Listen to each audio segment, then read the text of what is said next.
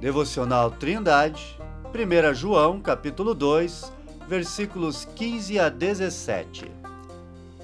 Não ameis o mundo, nem o que no mundo há. Se alguém ama o mundo, o amor do Pai não está nele.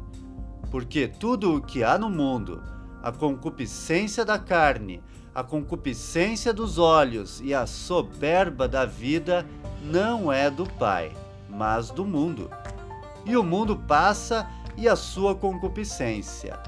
Mas aquele que faz a vontade de Deus permanece para sempre.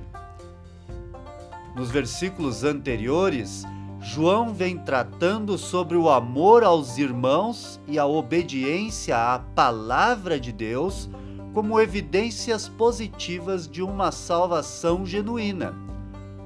Agora, ele irá apresentar um contraponto. Se alguém ama o mundo, o amor do Pai não está nele. O apóstolo não está se referindo ao mundo material criado por Deus, mas à forma de pensar alienada de Deus e orientada por Satanás. Um jovem que não conhece Cristo é diariamente orientado a pensar de uma forma contrária à vontade do Criador. Filmes e livros vão ensiná-lo sobre como sobreviver neste mundo e também sobre como viemos parar aqui através de eras de evolução. Ele será ensinado a buscar fama, riqueza e poder e receberá instrução sobre como alcançar estes objetivos com a sua própria força. Ele tentará satisfazer todos os desejos dos olhos e da carne e aprenderá a gloriar-se de suas conquistas, acreditando ser mais importante do que aqueles que não atingiram suas metas a soberba será sua companheira.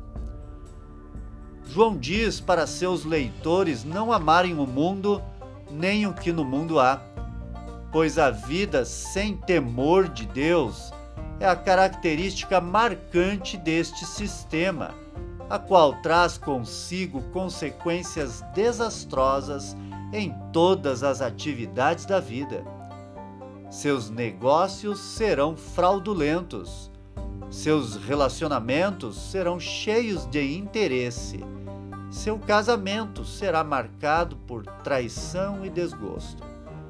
O apóstolo diz de forma contundente que se alguém ama o mundo, o amor do Pai não está nele.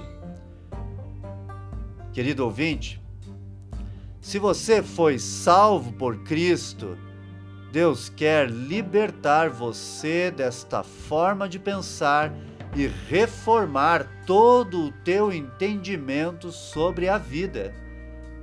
É desejo do Criador que todas as tuas decisões sejam orientadas pela Sua palavra e todos os teus conceitos sejam modificados, pois você foi tirado do reino das trevas e do domínio de Satanás.